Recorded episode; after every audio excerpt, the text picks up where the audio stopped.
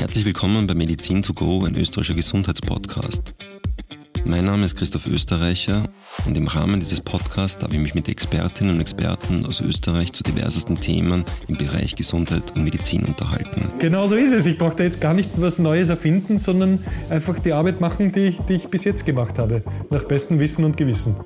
Wir besprechen ja auch, welchen Einfluss die Gesundenuntersuchung bei der Vermeidung von Herz-Kreislauf-Erkrankungen hat und was ein Stroke-Unit auszeichnet. Aber, aber, aber das ist eben das, warum man wirklich, wirklich schnell sein muss.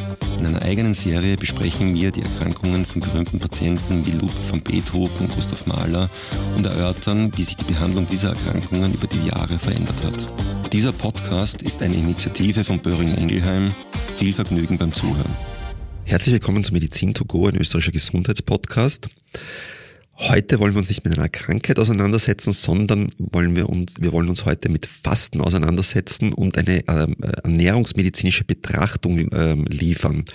Und aus diesem, zu diesem Zweck habe ich mir diesmal auch keinen Arzt eingeladen, sondern eine Diätologin. Neben mir steht äh, Frau äh, Silvia Lusek. Silvia Lusek ist Diätologin, das werden wir gleich besprechen, was das ist.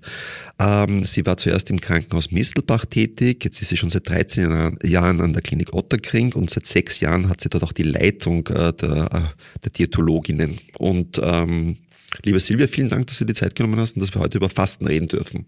Hallo. Als allererstens äh, wollte ich dich gleich mal fragen, was macht eigentlich ein Diätologe oder eine Diätologin? Also was sind eure Aufgabengebiete äh, und wie wird man das auch? Also Diätologinnen und Diätologen, das sind äh, Gesundheitsberufe und zwar gehören wir zu den MTDGs, also medizinisch-therapeutisch-diagnostische Gesundheitsberufe.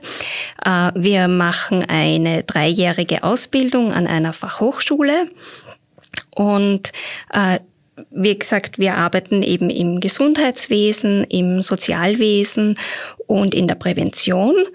Ähm, was sind jetzt genau unsere Aufgaben? Äh, wir haben einerseits Ernährungsberatungen, die wir erledigen und Ernährungstherapie. Äh, Ernährungstherapie, das kann man sich jetzt so vorstellen, dass man ähm, wenn man eben in zum Beispiel in einem Krankenhaus aufgenommen wird, dann wird von den Ärzten äh, eben eine Zuweisung zur Diätologin ausgestellt und ähm, wir machen es dann so, dass wir eben einmal die ganzen Laborparameter, Diagnosen der jeweiligen Patientin, Patienten uns anschauen, dann äh, ein Assessment durchmachen, um den Ernährungszustand genau zu beurteilen und dann äh, ein Ernährungsproblem e-, herauskristallisieren und anschließend äh, mit diesem Problem, das wir jetzt haben, äh, ein Ziel mit der Patientin, den Patienten definieren und dann eine Ernährungstherapie einleiten. Das klingt jetzt sehr schwierig. Was meine ich genau damit? Äh, beispielsweise, wenn wir jetzt eine Patientin mit Mangelernährung haben im Krankenhaus, dann ist es so, dass wir uns eben genau vereinbaren, welche ähm, Zusätze können gegeben werden. Wie kann jetzt die Nahrung entweder eiweißreicher, kalorienreicher oder ähnliches gemacht werden. Und es betrifft jetzt nicht nur Mangelernährung, sondern nach einem Schlaganfall, bei Schluckstörungen, äh, sind wir auch damit involviert, eben die richtige Konsistenz der Speisen zuzubereiten, beziehungsweise festzulegen, zubereiten. Tun wir es ja nicht als Diätologinnen, sondern wir geben einfach nur vor, wie es zu sein hat. Also ein bisschen so ein Coach für, fürs Essen. Genau, genau. Also individualisiert, äh, abhängig von den, von den Anforderungen und von dem, was, was notwendig ist, sozusagen einen Speiseplan gemeinsam erarbeitet und für den Patienten. Genau, so kann man es zusammenfassen. Und der zweite große Punkt ist eigentlich dann der Bereich der Ernährungsberatungen, wo es einerseits um verschiedene Krankheitsbilder geht und das auch alle Altersgruppen betreffen kann. Also wo man beispielsweise haben wir im Haus eben Kinder- und Jugendabteilung, wo genauso gut auch eben die Säuglinge äh, speziell halt dann die Eltern äh, geschult werden, wenn es Gedeihstörungen gibt oder verschiedene Erkrankungen wie Zöliakie oder zystische Fibrose oder ähnliches. Und das erstreckt sich natürlich im Erwachsenenbereich dann auch für die gesamten Zivilisationskrankheiten wie Bluthochdruck, Diabetes, Übergewicht, all diese Dinge. Okay, aber heute machen wir was ganz Besonderes. Heute reden wir nämlich, wenn man überhaupt nichts isst, nämlich wir reden über das Fasten. Und äh, da werden wir nochmal genauer auch, äh, darauf zurückkommen. Aber es ist im Endeffekt ja ein bekanntes und etabliertes Prinzip. Ich habe es auch nochmal nachgeschaut. Also de facto findet sich in allen Weltreligionen ist ja das Fasten in irgendeiner Form verankert. Also jetzt auch zum Beispiel hatten wir gerade Ostern oder äh, steht Ostern vor der Türe. Äh, da ist Fasten ähm, 40 Tage davor ähm, implementiert worden. Es gibt den Ramadan äh, und so weiter. Das gibt es bei allen möglichen, bei sehr vielen Weltreligionen hat, hat sich irgendwie so etabliert das Prinzip. Ja. Ähm, was versteht eigentlich, was verstehst du unter Fasten? Also zum Beispiel, wenn man auch gerade jetzt hernimmt, das Fasten in, ähm, im, im, katholischen Glauben oder im, im, Ramadan, das sind auch zwei unterschiedliche Arten von Fasten. Ne? Was versteht sie eigentlich darunter? Fasten würde ich jetzt generell einmal so definieren, äh, dass es ein freiwilliger Verzicht auf, auf Nahrung ist für einen gewissen Zeitraum. Und wie gesagt, die, wie du schon erwähnt hast, die Religionen haben halt unterschiedliche Fastenprinzipien. Äh, wenn wir uns da anschauen, jetzt das Christentum, eben die römisch-katholischen Christen mit der 40-tägigen Fastenzeit vor Ostern, äh, wo ja eigentlich genau festgelegt ist, dass wir auf Fleisch verzichten sollten im, im römisch-katholischen Glauben, wobei aber Fisch sehr wohl möglich ist, also das sogenannte Fastenspeise angesehen wird. Äh, wenn man jetzt aber äh, die orthodoxen Christen hernimmt, die sehen das etwas anders. Also da gibt's neben Fleischverzicht auch äh, der Verzicht auf Milchprodukte und auf Eier. Also auch da gibt's wieder Unterscheidungen. Spannend habe ich bei der Recherche auch gefunden, dass wir eigentlich nicht nur die 40 Tage Fastenzeit vor Ostern haben, sondern im Christentum gibt es eigentlich auch eine Fastenzeit vor Weihnachten. Das war mir persönlich nicht bekannt muss ich ehrlich Ich auch nicht, gestehen. aber ich bin noch Agnostiker. Also. ja, also das war sehr spannend.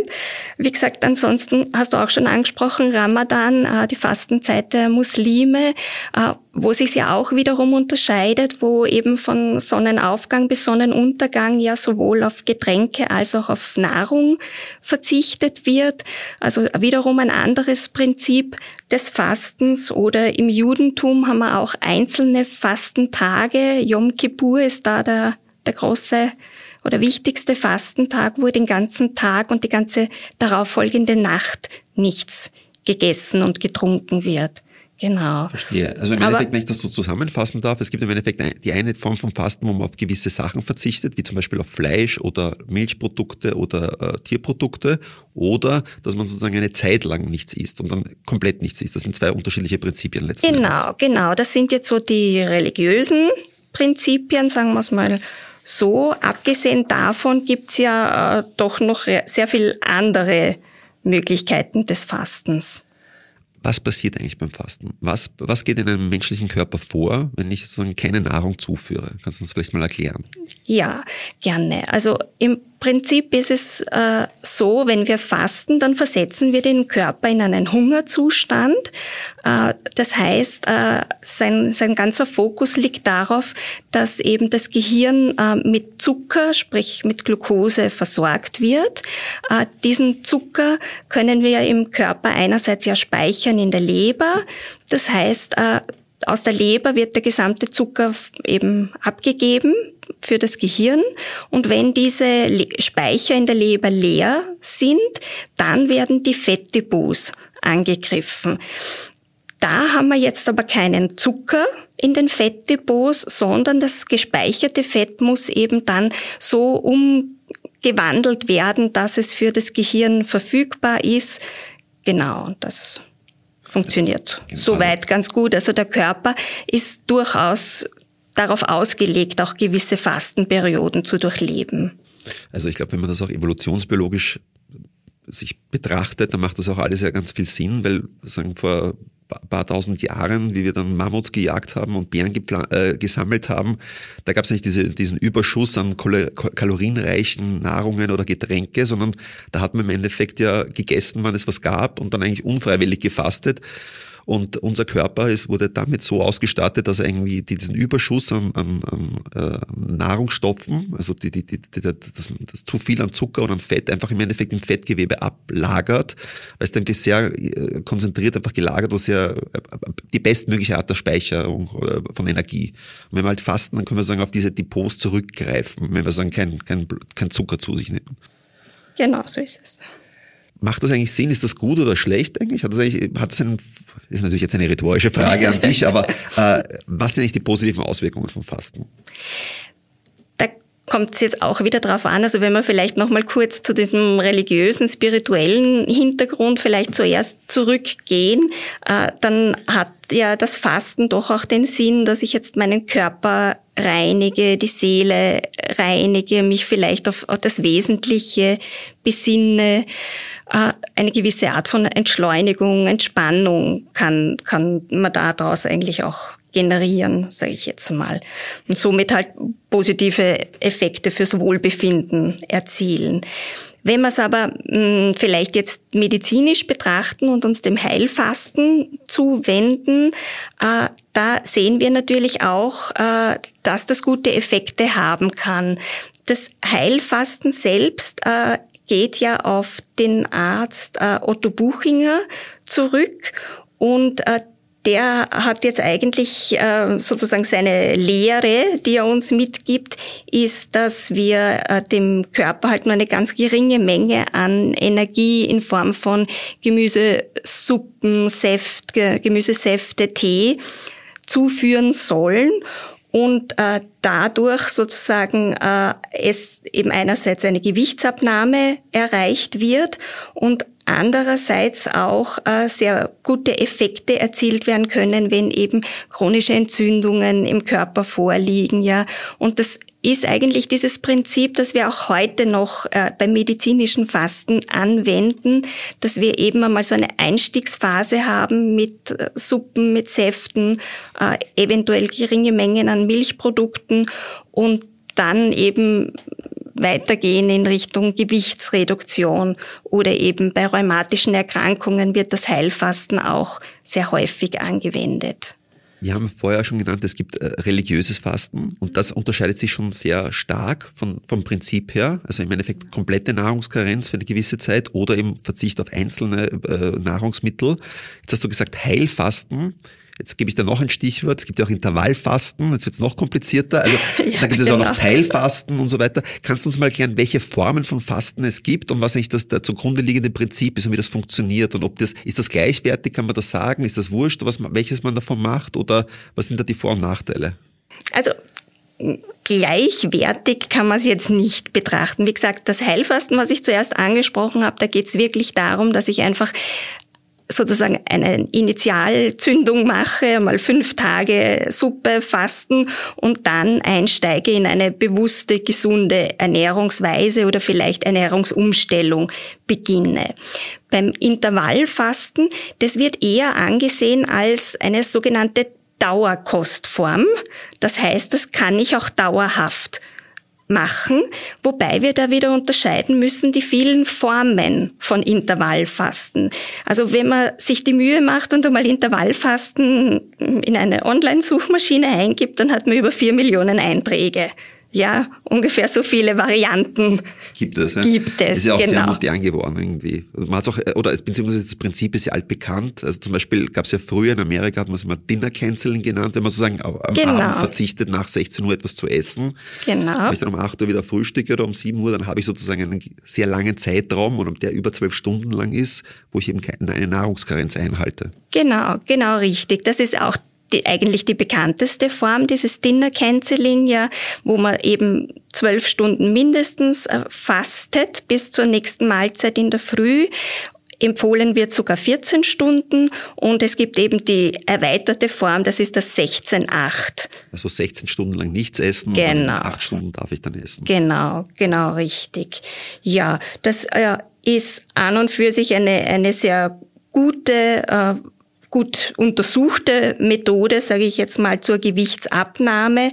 Und da gibt's auch sehr viel hinsichtlich Verbesserung der Schlafqualität. Und deswegen ja, wird das an und für sich schon empfohlen, dass wenn es jetzt für mich persönlich in mein Leben hineinpasst, dass ich eben eines dieser Prinzipien, 12 Stunden, 14 Stunden, 16 Stunden Fasten einhalte.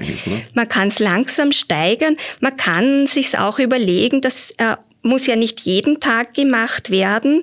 Eine Form von Intervallfasten wäre jetzt auch, dass ich das zum Beispiel nur an zwei Tagen in der Woche mache und sozusagen die anderen Tage meine üblichen Ernährungsgewohnheiten beibehalte. Das wäre auch so ähnlich. Genauso ist auch eine Form des Intervallfastens, wenn man jetzt zum Beispiel überhaupt nur zwei Tage, quasi so Obst-Gemüsetage einlegt in der Woche und die restliche Zeit wiederum, ja, üblichen Ernährungsgewohnheiten. Aber da dann halt nur, nur Obst und Gemüse, sonst Genau, nichts. genau, richtig. Das sind so die, dann gibt's auch noch dieses ähm, alternierende Fasten. Also das heißt im Prinzip, ich habe einen Fasttag und einen Essenstag, wenn man so möchte. Genau. Im Prinzip sind diese, egal welche Form von Intervallfasten ich jetzt mache, äh, sie sind weder gut noch schlecht. Ja, äh, das, was halt jetzt von der ernährungsmedizinischen Seite vielleicht kritisch anzumerken ist, ist, dass an den Tagen, wo ich nicht faste, meistens halt nicht sehr bewusste Ernährung stattfindet und deswegen nicht unbedingt jetzt wirklich ein gesundheitlicher Vorteil alleine nur durch das Fasten erzielt werden kann. Also das heißt im Endeffekt, wenn ich jetzt das Ziel habe, durch Fasten mein Gewicht zu reduzieren oder das Gewicht zu halten, wenn ich schon erreicht habe, mein Zielgewicht, dann sollte ich mich doch auch mit einer bewussten Ernährungsweise beschäftigen. Und was wäre das Teilfasten? Was würde man darunter verstehen? Also das Teilfasten, das äh, würde ich jetzt so definieren als den Verzicht auf gewisse Lebensmittel, äh, wobei eben Fleischfasten jetzt eine Möglichkeit wäre, auch im Zusammenhang, wie es jetzt modern ist, mit äh, dem CO2-Abdruck, den Fußabdruck zu minimieren beispielsweise, oder eben Alkoholfasten, Süßigkeitenfasten, Kohlenhydrate Fasten. Also da glaube ich, da könnten wir fast Verstehe. alles aufzählen. Das ist eine lange Liste. Aber das Prinzip ist einfach, dass man sich äh, eine, eine Nahrungsquelle oder Nahrungsmittel hernimmt, was kalorienreich ist, wo man weiß, das ist eigentlich auch häufig dafür verantwortlich, dass man einen Überschuss an Kalorien zu sich nimmt und einfach darauf gezielt verzichtet. Und anstatt eben zu sagen, du darfst gar nichts essen, sagt man einfach, okay, bitte lass, verzichte auf das Bier zum Beispiel, das tägliche oder so. Oder auf die Sachertorte, die tägliche oder Topfengulatsche. Genau, genau, richtig. Ja, es ist halt meistens irgendwie so ein sage ich, ein, ein reizvoller Gegenpol zum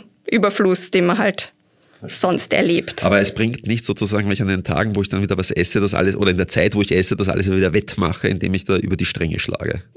Genau, genau. Das ist auch häufig das Problematische, das wir bei der ganzen Sache beobachten. Genauso gut auch dieses, ähm, wenn man weiß, es steht jetzt eine Fastenzeit an oder sich vornimmt zu fasten, dass man dann vorher noch ordentlich völlert, okay. sozusagen. Okay.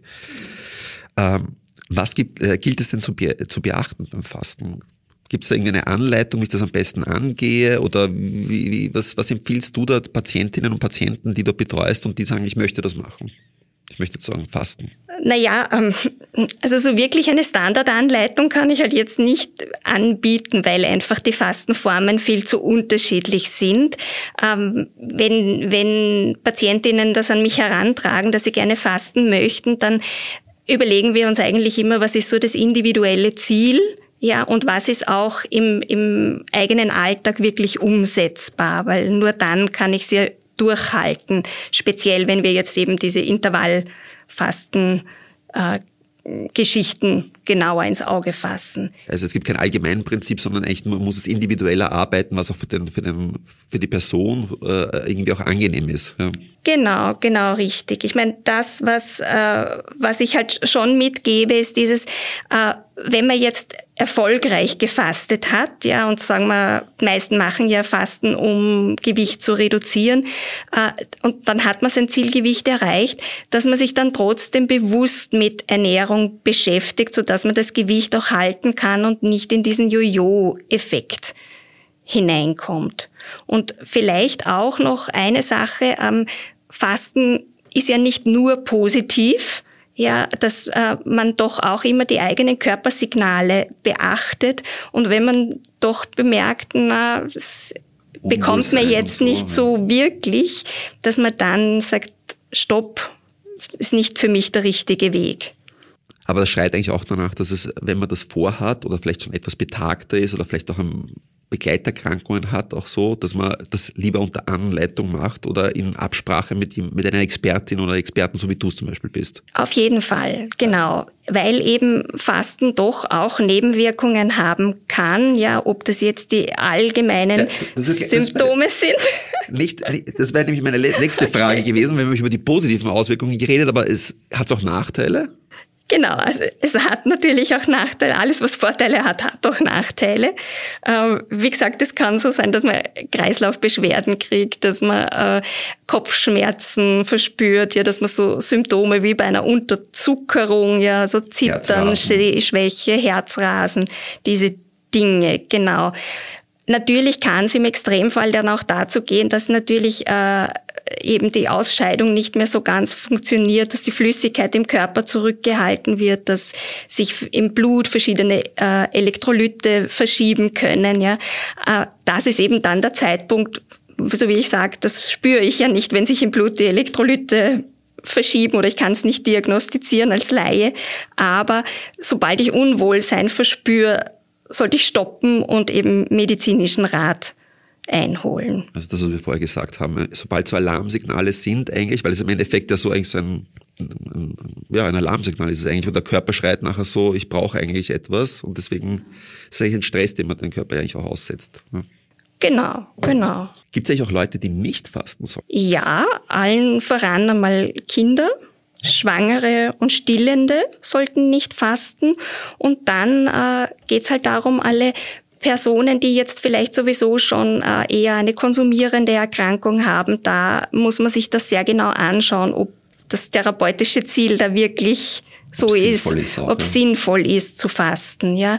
Und natürlich dann auch äh, gewisse äh, Menschen, die jetzt gewisse Medikamente nehmen. Also ich denke an verschiedene Diabetesmedikamente, an verschiedene Blutdruckmittel äh, Epilepsiemittel und so weiter. Ja, also da, das gehört wirklich genau äh, mit Arzt, Ärztin abgesprochen und da gehört das Fasten dann auch entsprechend geplant, eben mit in einer Diätologin, genau. Gehört in professionelle Hilfe. Also das ist, glaube ich, auch ganz wichtig, einfach nicht zu glauben, naja, einfach nichts essen, damit ist die Sache erledigt, sondern es hat auch Gefahren, die aber, die man ja gut beherrschen kann. Also die kann man, auf die kann man hinweisen. Da gibt es Dinge, die man beachten muss, aber abhängig davon, welche Medikamente ich, ich nehme oder welche Erkrankungen ich habe, ist das sehr, sehr individuell und das ist auch mal ein, ein, ein Argument dafür, dass man professionelle Hilfe in Anspruch nimmt und sich das eben dann mit einer Diätologin oder mit einem Diätologen gemeinsam erarbeitet. Ja. Genau, und dass man das auch offen anspricht. Ja, also wir sind ja offen, wir arbeiten ja zusammen mit unseren Patientinnen und Patienten und somit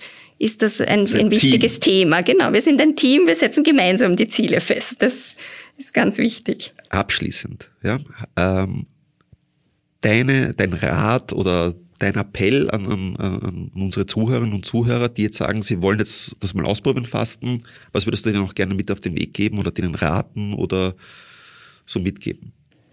Also sich einmal grundsätzlich überlegen, ähm, was passt in mein Leben, was passt in meinen Alltag, äh, was ist für mich machbar und dann eben medizinischen Rat einholen, bin ich auch in der Lage dazu zu fasten und äh, eben dann mit der Fachkraft Diätologin, Diätologen absprechen, äh, was, wie kann man es angehen? Weil oft ist es ganz sinnvoll, das auch schrittweise anzugehen. Dieser krasse Umstieg von ich sage es jetzt plakativ, von Völlern auf nichts essen, das hält nicht jeder Körper aus und das ist auch nicht notwendig, dem Körper diesen Stress auszusetzen.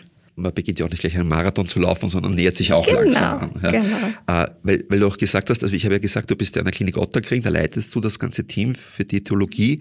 Äh, Jetzt werden die aber nicht zu dir kommen. Wo, wohin können sich denn Leute wenden, wenn sie sowas machen wollen und einfach so eine, eine professionelle äh, Beratung haben wollen? Wo kann man sich da hinwenden am besten?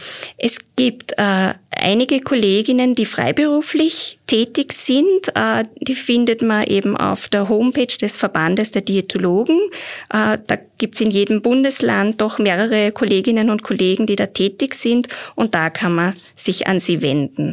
Leider ist es derzeit halt noch alles selbst zu bezahlen. Es gibt keinen Ersatz über die Krankenkasse. Das muss man sich bewusst sein. Okay, ist schade, aber ich glaube, es ist gut investiertes Geld. Und das holt das man sich im Endeffekt bei, bei, bei, äh, bei der Ernährung wieder zurück, dass man weniger isst. Genau, es bringt einfach sehr viele Vorteile, wenn es geplant abläuft, das Fasten. Okay. Liebe Silvia, äh, vielen, vielen Dank, dass du die Zeit genommen hast. Ich fand es unglaublich spannend, ja, dass wir uns heute mal über Fasten unterhalten haben. Ich würde mich sehr, sehr gerne wieder mit dir unterhalten, zum Beispiel über Ernährungsmythen. Da gibt es ja auch einiges, was irgendwie so an Diäten herumschwirrt und so weiter. Das, glaube ich, sind auch ganz interessante Themen. Und Ernährung ist ja schon ein, das, was uns beschäftigt. Also ich, ich hoffe, wir haben bald wieder mal das Vergnügen miteinander. Ja, sehr gerne. Ich freue mich auf eine Einladung. Das war die heutige Folge von Medizin to go, ein österreichischer Gesundheitspodcast. Dieser Podcast ist eine Initiative von Böhringer Ingelheim. Mein Name ist Christoph Österreicher. Vielen Dank für Zuhören.